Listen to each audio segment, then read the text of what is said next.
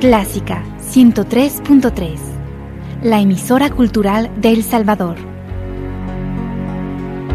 Every time the rain comes down, close my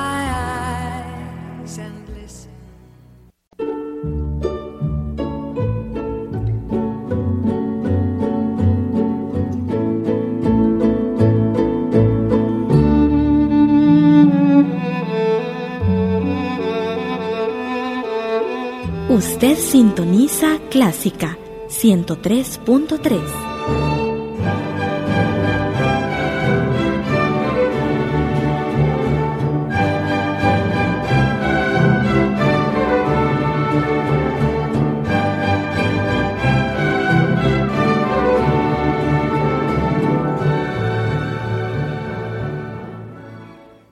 Agradecemos el patrocinio de Control de Dada Dada y compañía que hacen posible la transmisión de nuestro programa Venciendo miedos y temores en busca de aprender a disfrutar la vida. Dada Dada y compañía, una empresa con amplia experiencia en el sector de la distribución de soluciones tecnológicas de monitoreo para vehículos, presenta Control, Sistema de Administración de Flotas. Más que un sistema de monitoreo GPS, Control es su herramienta para monitoreo y control de operaciones y logística, establecimiento de rutas, medición de productividad, gestión de flotas, análisis de tiempos, gestión de combustible y mantenimientos. Con Control, podrá optimizar tiempo, recursos y hacer más ágil la administración de su flota vehicular. Para más información, contáctenos al PBX 2246-9200. Con Control, usted tiene el control. Control es un producto de Dada Dada y compañía. Confianza, tecnología, innovación.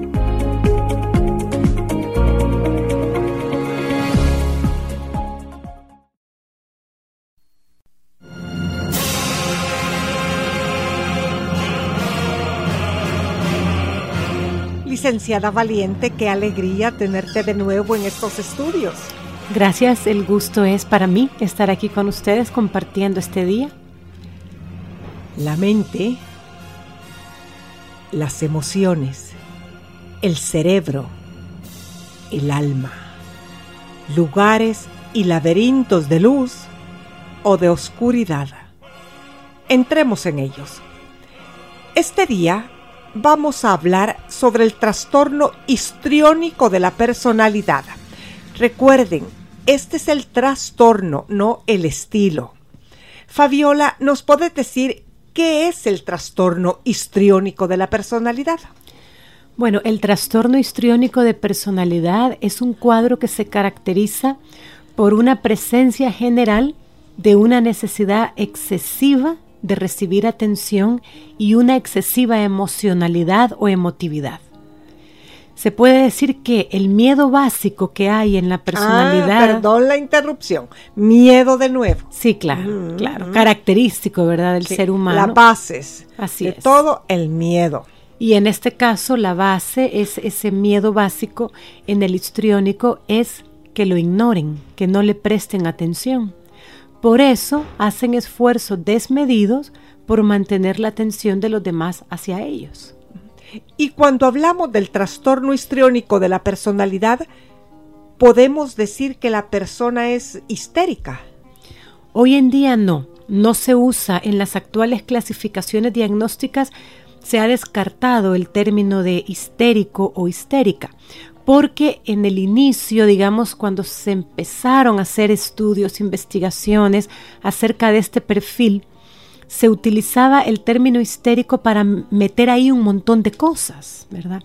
Y, y daba lugar a mucha confusión. Y aunque es atractivo comúnmente usar ese término, hoy en día no es correcto. Entonces no es correcto decir que una persona histriónica es histérica, porque eso quiere decir muchas más cosas. Sí, porque yo recuerdo ver una película hace muchísimos años sobre Freud, el padre de la psicología, se supone, ¿verdad? Así se le ha llamado, fue un iniciador, pero hoy en día hay muchas más corrientes, ¿verdad? Que Sí, están más sí, en sí. boga, que son las que se utilizan, pero sí, ahora que mencionas a Freud, la gente cuando se habla de psicología automáticamente asocia toda la psicología Toda a, a Freud, Freud. y no es así. Y él fue el que acuñó el término en sus primeras Ajá, investigaciones. Sí, porque yo vi esa película que te digo y se trataba de cegueras histéricas Ajá. y él bajo las trataba a estas personas bajo hipnosis. Sí. Entonces se curaban de la ceguera, pero les resultaba otro mal como invalidez para caminar. El síntoma reaparecía. Ajá. Eso no es un trastorno histriónico de personalidad. Ajá. Por ese eso es, un- que te lo mencioné, por la histeria, ¿verdad? es un trastorno de conversión. Sí. Ah. Pero que antiguamente Tú sabes mucho, niña, tú sabes mucho. la- clasificar, ¿verdad? Y antiguamente el trastorno por conversión se le llamaba histeria. Pero entonces no podemos decir que una persona con trastorno de conversión es también histriónica. Sí, no, son cosas distintas. Por eso es que el término hoy en día eh, está en desuso, ¿verdad? aunque comúnmente se utiliza. Entonces, como has dicho, Fabiola, la persona histriónica busca llamar la atención de los demás y quizá por eso muchas veces cuando vemos a una persona así decimos está histérica, Ajá, como te digo, ¿verdad? porque Como- como que exageran Sí, demasiado. así es. Hemos hecho esa asociación, ¿verdad? Y sí es cierto que el histriónico mantiene esa búsqueda constante de apoyo por parte de los demás y lo exigen. Ese es el problema, ¿verdad? Todos quizá necesitamos apoyo de los demás. Somos seres relacionales. Pero la necesidad en el histriónico es exagerada, es desmedida, lleva una carga muy fuerte de emotividad, entonces lo exigen. ¿Qué pasa cuando tú le exiges a alguien? La persona termina diciéndote no, pues de esa manera no te lo doy, así no quiero, ¿verdad? Entonces, al buscar esa, esa necesidad de ser apoyado y de ser atendido por los demás de forma exagerada, la gente pues termina rechazándolos, con lo cual genera más angustia, les genera mucho más malestar. Y se esfuerzan en este sentido aún más, ¿verdad? Y entonces se vuelven, pues, buscan un arreglo muy seductor, ser muy atractivos, maneras de comportarse muy seductoras, buscando siempre ser el centro de atención. pero ya de una manera desproporcionada. Sí. Porque los artistas, la mayoría, tenemos un, un estilo histriónico de personalidad. Sí, así es. pero no llega al trastorno, o sea que si no llamamos la atención no importa, está, nos gusta pero no lo necesitamos. Porque si no te crea angustia y Ajá, te crea ajá. mucha incomodidad. Ahora, sí hay personas artistas con el trastorno. ¿verdad? Sí, Igual sí, que hay en todos los estamentos de la sociedad, hay personas que tienen solo el estilo y personas con el trastorno. aunque no sean artistas. Así es. Sí, yo conozco, sí, sí, sí, estoy pensando en una persona, una madre y es impresionante el cuadro de esta mujer. Ujú. Ahí te- tienes Y un esto caso. puede provocar el efecto contrario en los demás cuando exigís, me imagino. Y, y más bien que lo rechacen. Así es. Y esto decís tú que aumenta sus temores y sus angustias. Así es, sí. Y entonces ellos exageran, ¿verdad? Aún más en esta búsqueda de obtener lo que ellos necesitan, pero a los demás, como esta forma de pedir la atención no les gusta, porque lo sienten muy egocéntrico, ¿verdad? El, eh, el resto de las personas que tratan o se relacionan con un histriónico sienten que el histriónico está demasiado centrado en él mismo o en ella misma. Por otro lado, son teatrales, ¿verdad? Tú has dicho, muchos artistas, pues es uno de sus atributos, pero muchos sin ser artistas son gente teatral y muy vivaces. Pueden ser también graciosos y simpáticos, es decir, no todo en ellos es negativo. Realmente tienen como gracia natural, ¿verdad? Pueden caer bien de forma natural, se hacen simpáticos y graciosos de forma natural. Pero esos simpáticos y graciosos, cuando no llaman la atención lo suficiente, se empiezan a poner más exigentes al exigir. Así es, así es.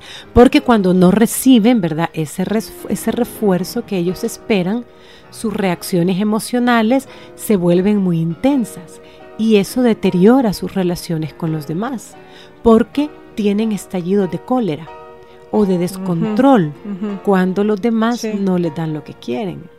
Entonces, las relaciones interpersonales del histriónico, fíjate, habitualmente son tormentosas e insatisfactorias. Pero yo veo, Fabiola, que el histriónico entonces anhela y necesita las relaciones con los demás, que es algo demasiado importante para ellos. Así es. Y entonces debe causarle, como tú decís, una gran angustia cuando se les rechaza o no se les da lo que ellos necesitan. Sí. Que es para cariño, atención para vencer ese miedo. Así es. O sea que el miedo se agudiza. Ajá, se agudiza y lo manifiestan o en estallido de cólera o en descontrol emocional y ahí es donde vienen los grandes conflictos en sus relaciones interpersonales que le lleva a pérdidas de relaciones. Pero sí son muy dependientes de sus relaciones con los demás, sobre todo por esta atención que necesitan que se les preste y generalmente, fíjate, buscan ayuda cuando estas relaciones les han fallado o cuando tienen problemas en alguna relación con otras personas. Es tan mm. importante para ellos que ahí buscan ayuda. ¿Y cuáles son los criterios que necesitamos conocer en este trastorno histriónico de la personalidad? Mira, hay ocho criterios que es necesario que la persona eh, al menos reúna cinco de ellos.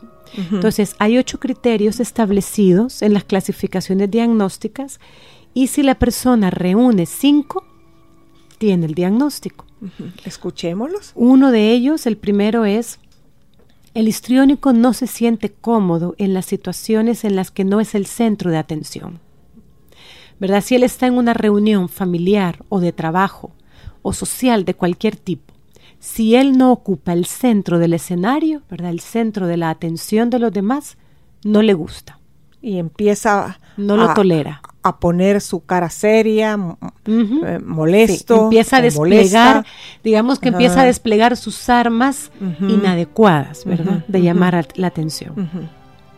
Un segundo criterio es que la interacción con los demás suele estar caracterizada por un comportamiento sexualmente seductor o provocador. Quizá no seducen todos de forma sexual, pero sí se vuelven provocadores. Empiezan ¿Todos o todas? Así es, así es, porque esto incluye hombres y mujeres. Un tercer criterio es que muestran una expresión emocional superficial y rápidamente cambiante. Ahí hay otro factor de inestabilidad emocional. Emociones intensas, pero cambiantes. Desconcertantes para los demás. Así es. Un criterio como número cuatro es que utilizan permanentemente su aspecto físico para llamar la atención sobre sí mismos. ¿Y si son demasiado feos o demasiado feas? Buscan algo que les haga atractivos o algo que llame la atención por su arreglo, por lo que usan o porque tienen ciertos atributos de belleza. Están diciendo, mírenme. Criterio número 5 es que tienen una forma de hablar excesivamente subjetiva y carente de matices. ¿Cómo es eso, Fabiola? Ellos son muy reactivos emocionalmente. Entonces, eh, el hablar de forma subjetiva quiere decir que estás hablando mucho desde tu razonamiento emocional cuando le decimos a alguien, pero eso que estás diciendo es muy subjetivo, no está carente de objetividad, está carente de bases. No lo entendemos. Está carente de bases reales, ¿verdad? Es como su apreciación muy emocional de las cosas y de los demás. Y al estar carente de matices, quiere decir que son muy de blanco o negro, muy emocionalmente reactivos y de forma exagerada, ¿verdad? O todo o nada no ven los matices. Quizá no me prestaron atención absolutamente, pero me prestaron alguna atención. Eso no lo ven. O me la prestan toda o siento que me han rechazado. Pero en muchas enfermedades eh, psiquiátricas se ve eso, o blanco o negro. Sí, es Sí. mucho, es muy común porque es una distorsión de pensamiento muy frecuente en el ser humano. Y cuanto más eh, distorsión hay, pues el cuadro es, es más grave, ¿verdad? Un criterio número seis es que muestran autodramatización, teatralidad y exagerada expresión emocional. Fíjate, creyendo que esto los hace atractivos, que esto hará que los demás los miren. Y sí, los miran, pero no porque los estén aceptando, sino Sí, que a veces, Al pasarse de límite, claro, eh, ya, la, acaparadores, ya ¿verdad? la admiración se torna en rechazo. Sí, porque se vuelven tan acaparadores, tan egocéntricos que lo que podía haber sido teatral, dramático y gracioso se vuelve rechazable. Un criterio número siete es que son muy sugestionables, ¿verdad? Fácilmente influenciables por los demás o por las circunstancias. Ajá. Como son muy reactivos emocionalmente, razonan mucho por lo que sienten, eso los vuelve muy sugestionables, muy vulnerables. Y un criterio número 8 es que consideran sus relaciones más íntimas de lo que en realidad son. Ellos creen que están más unidos a la gente de lo que realmente están. Es su apreciación subjetiva por la, por la misma necesidad, ¿verdad? Necesito sentirme tan unido a la gente que creo que con mi teatralidad, con mi dramatización, los tengo unidos a mí, cuando en realidad no es así. Completamente lo opuesto que el cuadro del que no quiere nada con la, Sí. con la, con la demás gente, con las Así demás es. personas. Sí, así es. ¿Cómo se llama ese trastorno? El esquizoide. el esquizoide. se da también en el esquizotípico y en el paranoide también, pero más en el esquizoide, ¿verdad? Y estos, por lo contrario, quieren estar con las personas. es. Necesitan la atención y el cariño de las sí, personas. así es. Son Bueno, características de cada cuadro. realmente podemos ver que todo lo que les afecta gira alrededor de llamar de alguna manera la atención de los demás hacia ellos. Así es. O sea que podríamos decir que es como una necesidad básica en este cuadro. sí. ¿Puedes ponernos un ejemplo? Porque siempre nos ayuda a ilustrarlo y entenderlo mejor. Vamos a poner el ejemplo de una mujer, vamos a llamarla Debbie. Es una mujer de 27 años, trabajaba como vendedora en una tienda de ropa e inició su terapia por un trastorno por angustia de- eh, con agorafobia. ¿verdad? Casi siempre la agorafobia tiene un componente de. Agarofobia es cuando la persona tiene miedo de salir de su casa y, y se siente Sí, segura solo en su es, casa. Porque teme que sufra los síntomas fuera de su casa y que nadie la ayude, que nadie la, la socorra o que se rían de ella, que haga el ridículo. Entonces se van encerrando para mantenerse en un lugar seguro. Pues ella pidió ayuda por esto. Sin embargo, en la base del problema estaba... Perdón, Fabiolita, porque la, la agarofobia es el resultado de una ansiedad desbordada y se le llama ataque de pánico Sí. y se quedan en su casa por el ataque de que no les dé el ataque de pánico. es, así es. Entonces esta mujer tenía ataque de pánico. pidió ayuda por eso, Ah, pero en el fondo estaba el problema de una personalidad histriónica. Yo estoy viendo, según nos comentas en cada programa, que la mayoría de gente busca ayuda por otros síntomas que no tienen nada que ver con su verdadera enfermedad. Generalmente porque la verdadera enfermedad está más inconsciente. Ya. está más reprimida, ajá, ¿verdad? Y todo lo que tiene que ver, sobre todo con cuadros de ansiedad, crea tanto malestar que la persona se quiere deshacer de la ansiedad malestar. o de la depresión. Sí. Ya. ¿verdad? Generalmente buscan ayuda por estas dos causas.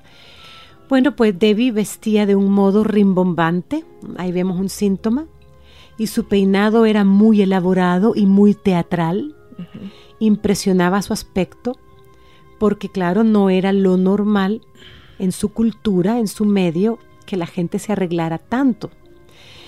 Y ella pues lo hacía como para sobresalir y llamar la atención por este aspecto. Ahí ya tenemos un síntoma. Luego presentaba un sobrepeso como de unos 34 kilos. Aún dentro de la consulta y ante la evaluación, no se quitó los lentes de sol las gafas de sol. Jugaba con ellos sin cesar, ¿verdad? Se los ponía, se los quitaba, se sentía nerviosa, los utilizaba para marcar, para subrayar las frases que ella hablaba cuando se le estaba entrevistando. Y en algunos momentos lloró de forma ruidosa y teatral, sonándose con una gran cantidad de pañuelos de papel. Ahí tenemos otro síntoma. Continuamente pedía ser tranquilizada y ella decía, me pondré bien, pero ¿usted cree que voy a poder superar esto? Durante la evaluación, la evaluación ella hablaba sin parar. Ahí tenemos otro síntoma. Cuando la persona que la evalúa la interrumpía con suavidad, ella se disculpaba, ¿verdad? Y se reía y decía, yo sé que hablo demasiado, pero no dejó de hablar en toda la sesión. Ahí tenemos otro de Desahogando ansiedad. Y además esa teatralidad, esa exageración, ese acaparamiento, ¿verdad? No quiero que los demás hablen, solo quiero hablar yo y que me oigan. ¿sí? Entonces ahí tenemos... Un y esto que estaba ante un psicólogo o un psiquiatra. Claro, que vengo para que me ayude y en todo caso vengo yo a escucharlo a él. Imagínate en su medio social. En su medio social o en su casa. Exacto, ¿verdad? Ahí tenemos un cuadro bien típico de, de un trastorno histriónico. Fíjate que yo conocí a, a una persona que estaba en el medio empresarial, era una mujer muy guapa, pero llegó el siempre tenía este estilo, creía yo, eh, histriónico. Sí. Pero llegó un momento que me di cuenta que era un trastorno, porque su hija estaba grave, al borde de la muerte, y ella estaba molesta que no se le prestara atención a ella. Sí, sí, así es. Fíjate, ahí ya tenemos el trastorno. Porque cuando es un estilo, la persona es mucho más comedida. ¿Verdad? Siempre decimos que los rasgos están en un, en un continuum que puede ser del 1 al 10 o del 1 al 100. Y en ese continuum, en el trastorno, los, los, rasgos suelen estar en un 8, en un 9, en un 10, es decir, en mucha intensidad. Y le afecta en todos los ámbitos en los que se relaciona y deteriora sus relaciones interpersonales. Cuando es solo un estilo, el rasgo está bajo en el continuum de la escala. Como yo, quizás lo he tenido en un 2, quizás sí. Podríamos decir, ¿verdad? Que sí. Porque desde chiquita me gustaba bailar, cantar y que me vieran hacerlo. Claro, eso es un estilo histriónico, ¿verdad? Que si está bien canalizado y bien orientado, es, se sobrelleva. Y la persona realmente se hace simpática, se hace eh, socialmente atractiva. Fabiola, eh, dijimos antes que este trastorno de la personalidad se presenta tanto en mujeres como en hombres. Sí, ¿Mm? así es. Se diagnostica, fíjate, con mayor frecuencia en mujeres que en hombres, pero el diagnóstico se da tanto en hombres como en mujeres. Lo que ocurre es que cuando se diagnostica a hombres se suele asociar a homosexualidad. ¿Por qué? ¿Por qué? Porque tú ves que hay ciertos homosexuales, no todos, que tienen esta feminidad exagerada, esta teatralidad, ¿verdad? Eh, en su forma de actuar, en su manera de llamar la atención. Entonces se suele decir, esto se diagnostica en mujeres y en homosexuales, y no es cierto. Hombres que reciben, hombres heterosexuales que reciben el diagnóstico, también exageran su rol porque vemos que tanto en el hombre como en la mujer hay una exageración del rol. Entonces el hombre histriónico exagera la masculinidad, exagera su virilidad, alardea de ella y llama la atención sobre eso. O está siempre haciendo bromas, siempre hablando, no deja hablar a los demás. Así es, así es. Igual, ¿verdad? Utiliza la dramatización exagerada, utiliza la, teatralidad, pero en su rol masculino. Igual que lo hace la mujer, esta dramatización y esta teatralidad en su rol femenino. Ahora, hay que, hay que dejar claro una cosa, ¿verdad? Que porque una persona tenga rasgos de teatralidad no significa que tenga el trastorno. Pues sí, es que está, por, por eso es necesario hablar del estilo, ¿verdad? y, y del trastorno. Sí, así es. Porque mucha gente que tiene rasgos teatrales es un estilo. Así es. Y es una forma de dar énfasis a lo que hablan y de hacer atractivo su mensaje. ¿Sí? Pero cuando hay un equilibrio, saben medir. Es como si en el estilo la persona dijera hasta aquí. En el, en el estilo la persona sabe medir. Así es. En el trastorno la persona pierde no control. sabe medir. No, pierde el control, ¿verdad? Y de hecho hay muchos artistas que no tienen ni siquiera el estilo, tienen otros estilos de personalidad. Sí, porque yo tengo compañeros y compañeras de las tablas tú no te das cuenta que son artistas hasta que estás trabajando con ellos. O, o alguien les pregunta y ellos lo Sí, dicen. Ujú. sí, porque no tienen ningún rasgo de estilo eh, histriónico. Sí, es cierto, son muy discretos en su comportamiento. En su vestir. ¿eh? Más bien tímidos, muy discretos en su vestir, en su forma de expresarse, en su actitud. Sumamente intelectuales, hablan a su debido tiempo, en su debido tiempo. Así es, ahí tenemos pues casos en los que no tienen ni siquiera el estilo, así- y, es- y eso hay que dejarlo claro, ¿verdad? Eh, dejar claro que se da tanto en hombres como en mujeres, no es solamente un cuadro que se da en las mujeres, se da en todos los estamentos sociales, no solo en el gremio de artistas o de actores, es un cuadro socialmente común y extendido, tanto en el estilo como en el trastorno. Fabiola, ¿en dónde está el origen de este cuadro? ¿Es su estilo de pensamiento o, o es genético? Por favor, explícanos. Sí, es ambas cosas, ¿verdad? Hay una tendencia genética siempre en toda la personalidad, hay una tendencia hereditaria a ser de una determinada manera o de otra. Luego está lo ambiental, que puede ir reforzando esos rasgos o suavizándolos, ¿verdad? Y entonces pues decimos que tanto lo hereditario como lo ambiental se unen y en el caso particular del, del histriónico hay esquemas de pensamiento que caracterizan su particular forma de verse a sí mismos y de ver sus relaciones con los demás. Y un esquema fundamental en este cuadro es el pensar que yo soy inadecuado e incapaz de manejar la vida por mí mismo. Este es como el esquema básico de pensamiento del histriónico, ¿verdad? Yo soy inadecuado e incapaz de manejar la vida por mí mismo, es decir, de cuidarme a mí mismo. Entonces llegan a la conclusión de que como son incapaces de cuidarse a sí mismos, necesitan encontrar el modo de que otros los cuiden. Y esto es a lo que se dedican, a buscar atención y aprobación de los demás y llegan a manipular las situaciones para conseguirlo. Bueno, y suponete que una persona, un niño, no haya nacido con algo genético, pero sus padres le nieguen atención, le nieguen cariño, puede ir adquiriendo esta personalidad histriónica. Puede ir adquiriéndola porque tiene ciertos rasgos en la base. Ah, ah, eso, eso. Hay ciertos porque ya, rasgos. ya tienes, siempre que se va adquiriendo algo es porque tenés en la base algo. Claro, así es.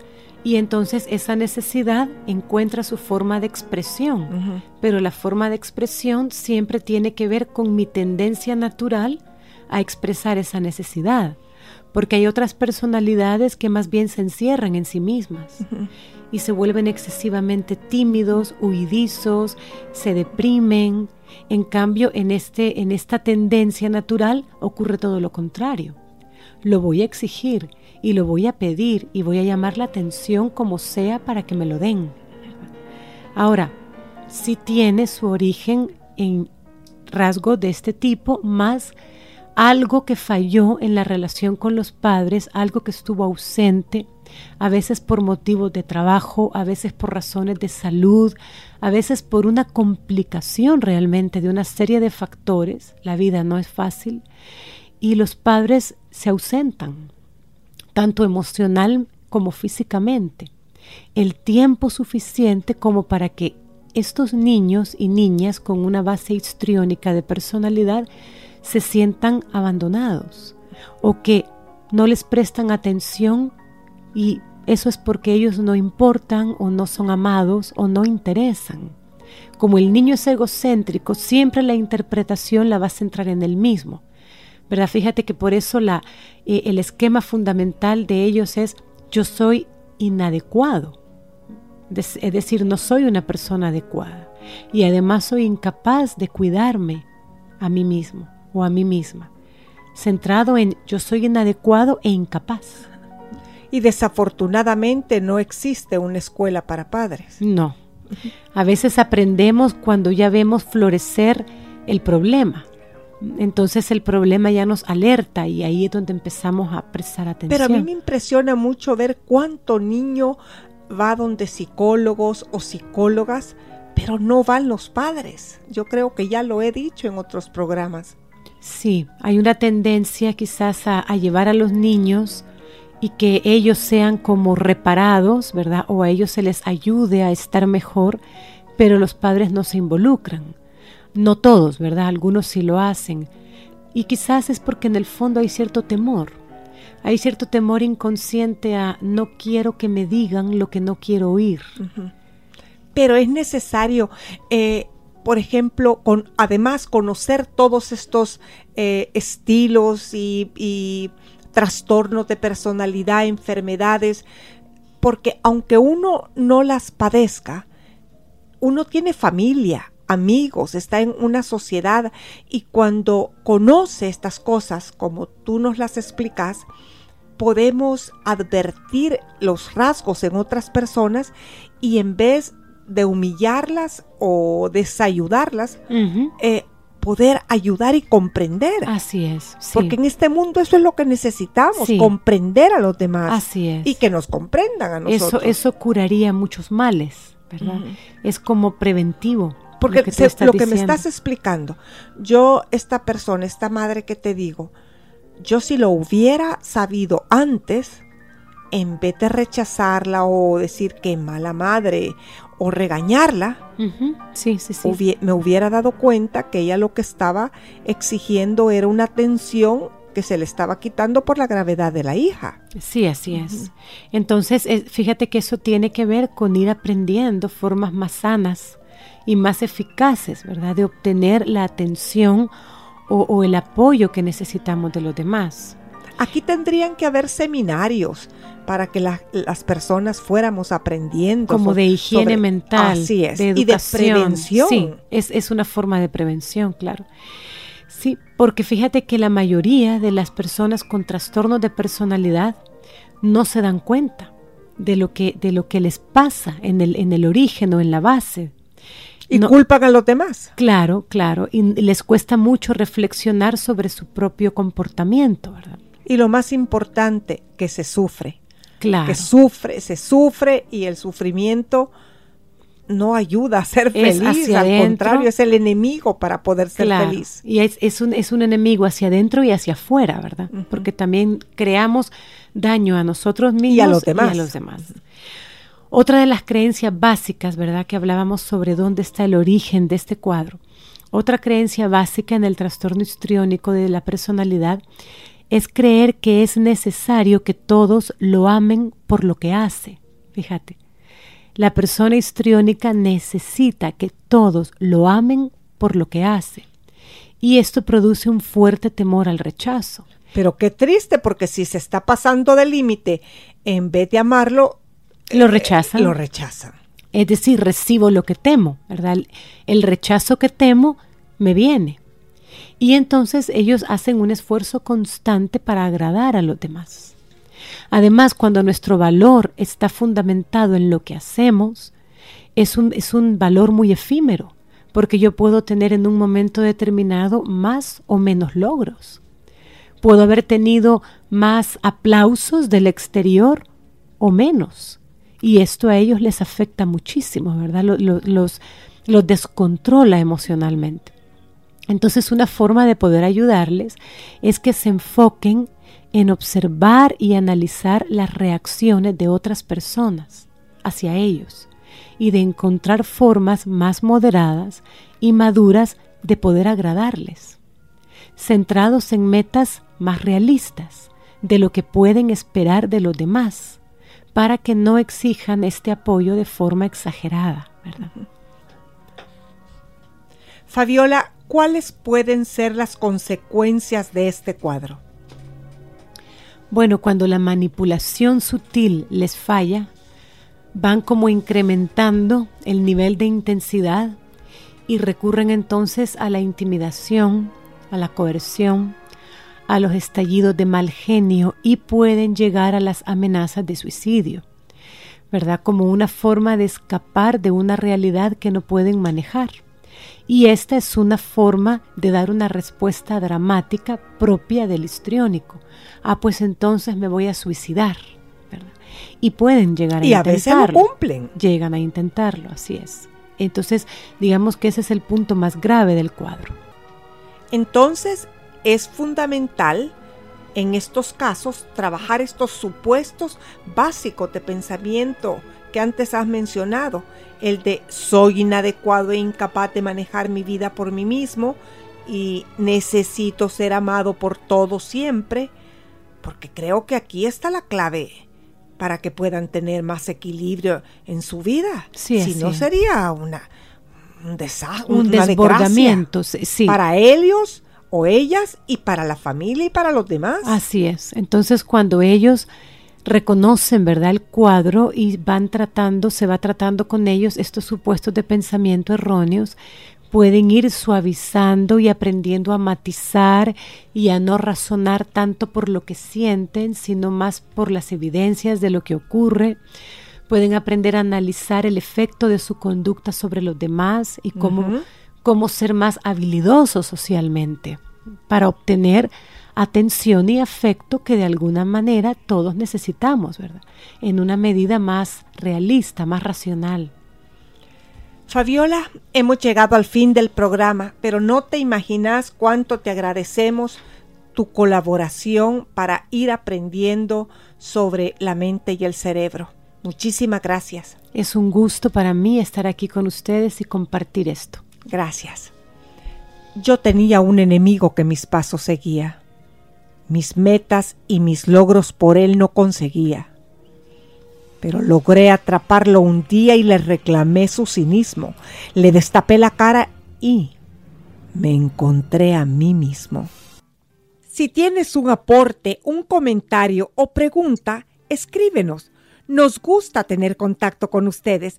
Nuestros teléfonos 2246 9348 y 7910 4175. Ha sido un gusto amigos, ha sido un gusto amigas. Buen día.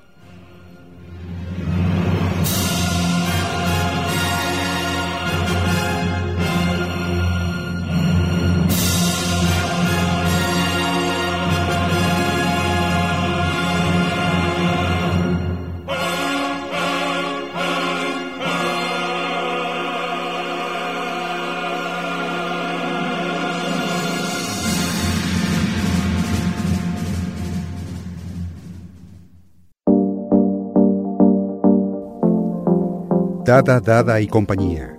La tecnología en sus manos por más de 93 años presenta MedHouse.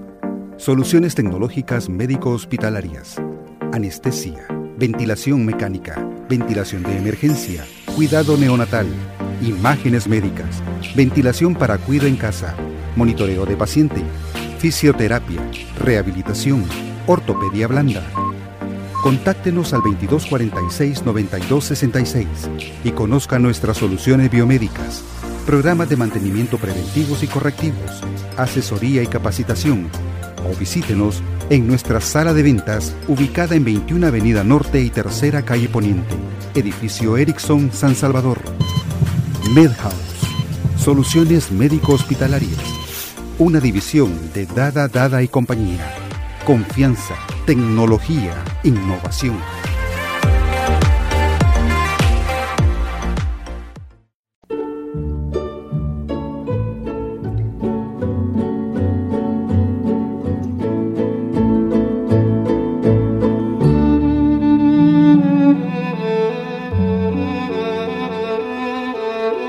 Usted sintoniza Clásica 103.3.